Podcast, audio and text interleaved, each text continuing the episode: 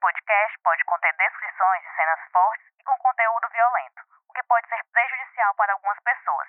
Recomendamos cautela para pessoas sensíveis ao tema.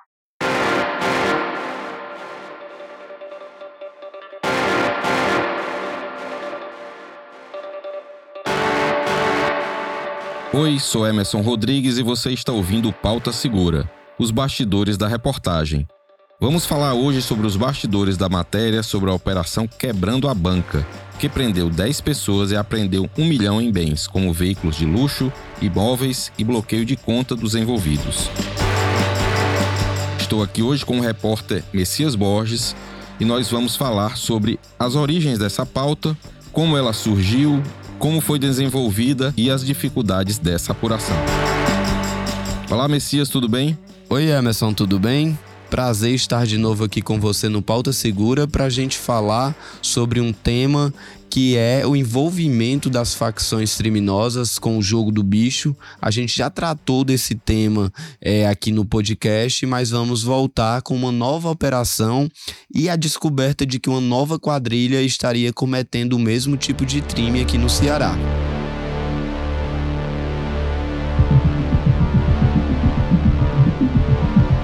A gente falou sobre isso no episódio 1, né? Foi a matéria sobre o consórcio do crime, uma série de reportagens da Emanuela. E agora a polícia deflagrou uma nova operação.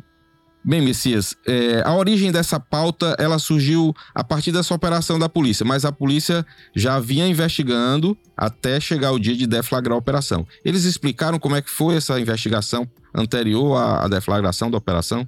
Emerson, nós ficamos sabendo dessa operação quebrando a banca na última quinta-feira, quando a Polícia Civil chamou toda a imprensa aqui de Fortaleza para uma coletiva de imprensa sobre essa operação, né?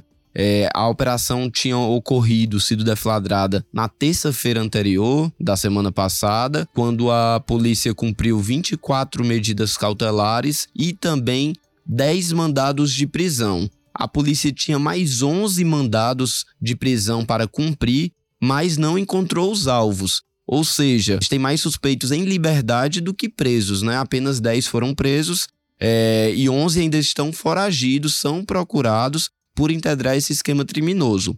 Essa investigação, segundo a Polícia Civil, já ocorria há seis meses, é, focada lá em Itapipoca, né, que era a base dessa organização criminosa, mas há a suspeita de que essa quadrilha estivesse atuando tanto em Itapipoca como em municípios vizinhos há um ano ou até mais tempo do que isso. Aí tinha pessoas com ligação com facções criminosas, com o jogo do bicho e também com apostas. O que a Polícia Civil descobriu, Emerson, é que uma facção criminosa estaria é, extorquindo, né, é, ameaçando é, pessoas envolvidas com jogos de azar, principalmente é, o jogo do bicho, e também com apostas esportivas né, em sites eletrônicos, é, que são pessoas que têm bancas de apostas. É, a gente vê muito isso aqui na periferia de Fortaleza e também no interior do estado. E o que aconteceu foi que essa facção,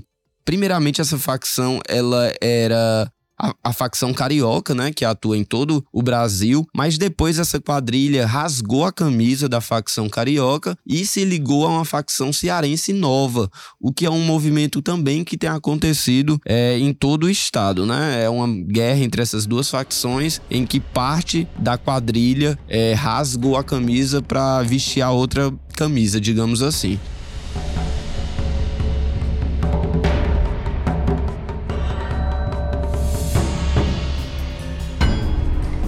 Nesse caso específico, em Itapipoca, um homem que era um filho de um, um homem de, já de mais idade, que antes tinha, detinha o, o, o poder é, de várias casas né, de apostas, o filho dele agora é, quis assumir o mesmo negócio do pai, mas de uma forma diferente, né? A partir dessas extorsões e ligado a uma facção criminosa. O que o pai dele realizava era uma contravenção penal, que era praticar o jogo do bicho, que é uma contravenção penal aqui no Brasil, mas o filho quis retomar essas casas de apostas do jogo do bicho lá em Itapipoca, só que ligado a uma facção, né? E o que foi que essa facção fez? foi atrás dessas pessoas que tinham bancas de jogo do bicho e obrigou que elas se aliassem em uma associação, entre aspas, digamos assim, é, em que, segundo a Polícia Civil, a facção ficaria com 75% de todo o lucro desse negócio ilegal e as pessoas que realizavam já a contravenção ficariam apenas com 25%. A gente já tinha visto isso na Operação Saturnália, né? Modelos semelhantes. É, e também se repetiu lá em Itapipoca, segundo a investigação. E aí, essa forma de atuar da facção, ela utilizava essas casas de aposta também para lavar dinheiro oriundo de outras atividades criminosas, né? Como o tráfico de drogas, né? O tráfico, enfim, de armas, enfim, outros crimes, roubos. Exato. Por trás dessa quadrilha que tinha essa atuação nas casas de apostas lá em Tapipoca, tinha uma facção que tinha outros negócios ilícitos, né? Como Entendi. o tráfico de drogas, o comércio de armas, é, também é, é suspeita de homicídios essa quadrilha. É, e como você falou, esses jogos eles atuavam tanto é, com o jogo do bicho, né, como também com aquelas apostas esportivas que a gente vê em muitos sites é, se proliferar aqui no Brasil não há uma regulamentação sobre isso. E o que é que essas casas de apostas né, físicas fazem? Se utilizam do serviço de vários sites de apostas para vender o negócio, né, a aposta esportiva, para a população em geral que quer ter acesso a essa aposta. Mas isso sem o conhecimento desse, desses sites, não é isso? Exato. Nunca foi comprovado nessas investigações da Polícia Civil que tinha algum envolvimento desses sites com essas apostas e com essas facções, né? É, em todas as investigações, os alvos foram as pessoas que estavam se utilizando do site. Inclusive, curioso que essa quadrilha de Itapipoca era uma quadrilha muito organizada. Tinha até um, um funcionário, digamos assim, que era meio que um profissional de TI, né, de tecnologia da informação, que era uma pessoa que tinha mais conhecimento de manusear essas máquinas, é, de mexer mesmo no site de apostas. Era, um, era, era conhecido como o profissional da TI dessa facção criminosa. Eles compartimentavam as as tarefas, né? Tinha cada um tinha o responsável pela TI, tinha o responsável pela cobrança. Explica melhor essa atuação desse grupo. Isso. É, quando a gente foi para a coletiva na última quinta-feira, é, a Polícia Civil não divulgou muitas informações. Pois é. Então antes vamos vamos pensar o seguinte: você vai para a coletiva, então a polícia ela divulga aquelas informações para todos, né? O delegado fala um pronunciamento e depois ele abre para perguntas e algumas pessoas fazem perguntas e todo mundo escuta, né? Aquilo Exato. ali que... E aí todos os veículos praticamente divulgam as mesmas informações que são aquelas divulgadas naquele momento. E como é que você faz, como é que o repórter que cobre segurança pública, ele faz para se diferenciar da cobertura normal da, do que foi divulgado na coletiva? Como é o... Você também não vai dizer o segredo de como é que você consegue, mas você precisa se diferenciar e buscar novas informações, até para ter uma, um fato diferente do que aquilo que já foi divulgado naquele dia daquela coletiva. Né?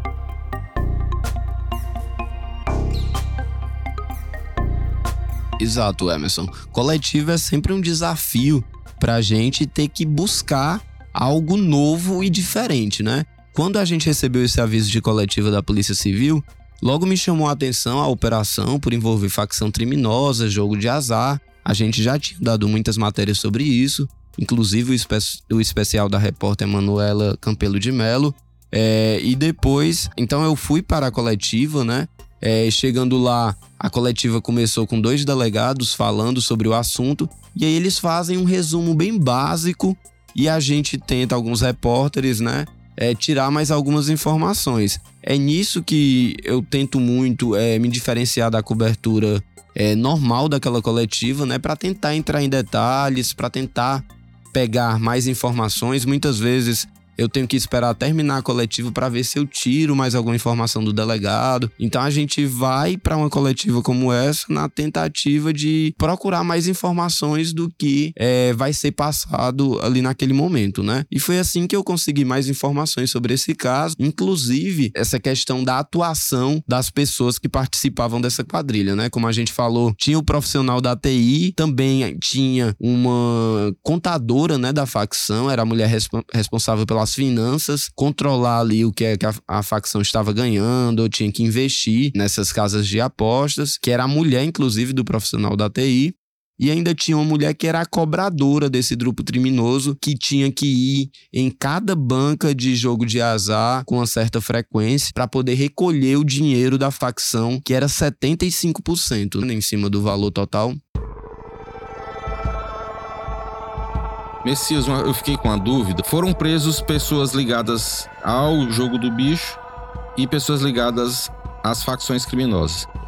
As pessoas do jogo do bicho, teoricamente, eram as pessoas que eram extorquidas pelos integrantes das organizações. Por que, que as vítimas da extorsão acabaram presas? É, a gente tem que ver que essas, essas pessoas, que eram cinco, né? É, falando de números, ao total a operação tinha 21 alvos, mas somente 10 foram presos na última terça-feira. Desses 10, cinco eram realmente é, participantes ativos da facção que realizavam extorsões, controlavam o dinheiro desse negócio criminoso, mas as outras cinco pessoas elas eram vítimas e também realizavam uma contravenção penal, né, que é prevista na lei brasileira, que é o realizar jogo de azar, né? Não é uma prática legal, é uma contravenção penal, que é um crime de menor gravidade e não é à toa que essas pessoas não ficaram presas depois da operação foram liberadas em audiência de custódia com medidas cautelares diversas para responder em liberdade elas também estavam cometendo uma infração de certa forma, mas também eram vítimas nessa história toda. É, eu recordo até quando a gente entrevistou o delegado na época, que era o titular da Delegacia de Repressão às Organizações Criminosas, o Clever Farias, sobre a primeira matéria do, do consórcio do crime. O Clever, ele falou que, que essas pessoas, quando elas começaram a ser extorquidas, elas poderiam denunciar e a partir daí elas deixariam de ser, de ser cúmplices e passariam a ser vítimas. Foi até o que o delegado falou nessa coletiva, que muitas pessoas é, que realizavam essa contravenção penal é, deixaram de, de praticar esse delito porque preferiram é, sair do negócio até com medo de sofrer extorsão de uma facção, talvez ser morto, sofrer alguma tentativa de homicídio. Muitas pessoas tiveram que largar suas bancas de jogo do bicho o que é um sustento para muitas pessoas, essa é a verdade. Tem gente que vive disso, mas começaram a ser extorquidas pelas facções e muitas delas tiveram que deixar o negócio. Já outras não viram é, essa possibilidade e acabaram aceitando essa extorsão e se aliando né, a essa organização criminosa de alguma forma. A gente tem que ver, Emerson, é, com o desenvolvimento dessa investigação,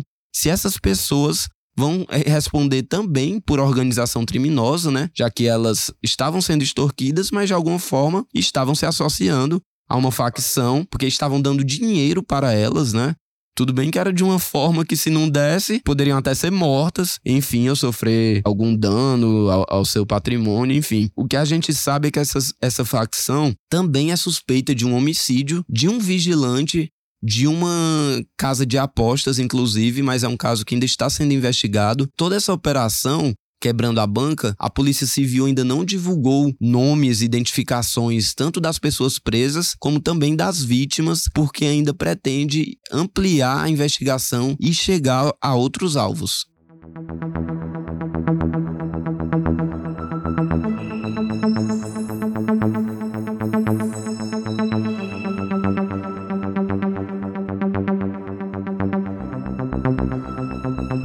Eu obtive uma informação em off é, de uma pessoa que participou da parte anterior à deflagração dessa operação e que ele disse que a apreensão de um celular de um integrante de uma facção ajudou a montar todo esse organograma aí e descobrir as pessoas envolvidas nesse novo esquema, né? E que a investigação continua e novas fases podem ser deflagradas no futuro. Exato. Essa operação em Itapipoca, ela acontece depois de outra operação naquela região, nas proximidades de de Itapipoca, também contra jogo do bicho. Então a Polícia Civil ainda está investigando quais as relações entre esses grupos criminosos e se tem outros grupos criminosos, outras casas de apostas participando desse, desse esquema criminoso para chegar a outros alvos, já que muitos ainda estão soltos.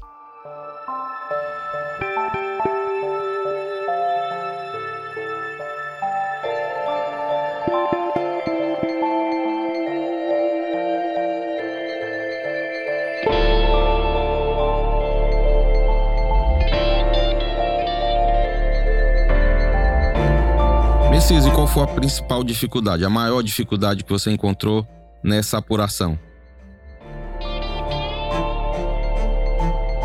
A maior dificuldade até agora ainda está sendo, nesta segunda-feira que sai é, o podcast, é que a gente ainda não conseguiu nomes dessas pessoas, porque a Polícia Civil trata esses nomes ainda como sigilosos para não atrapalhar a investigação. Então, de alguma forma, acaba atrapalhando a nossa apuração, né?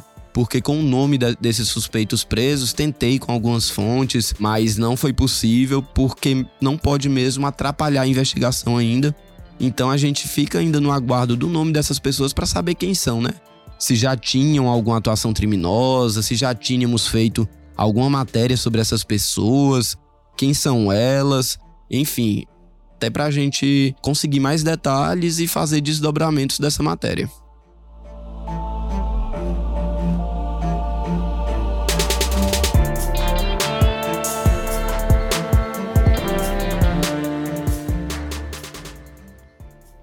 Parabéns pela matéria, Messias. Foi um, um material que deu um, um diferencial na, na cobertura desse, dessa operação aí, quebrando a banca.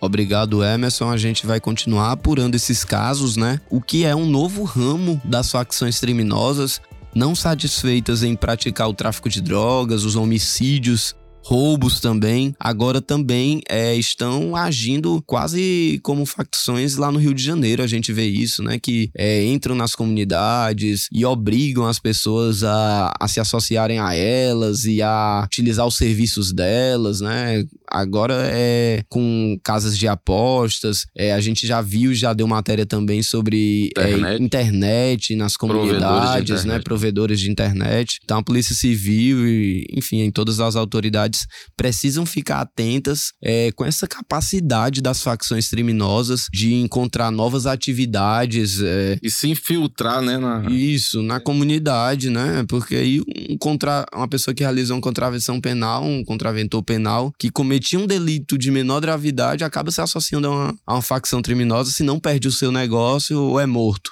Enfim, a gente vai continuar apurando, porque parece que é algo que realmente está aqui na capital e também todo o interior do estado. Mais uma vez, obrigado, Messias, pelas informações, pelas explicações aqui sobre a cobertura e parabéns pela matéria.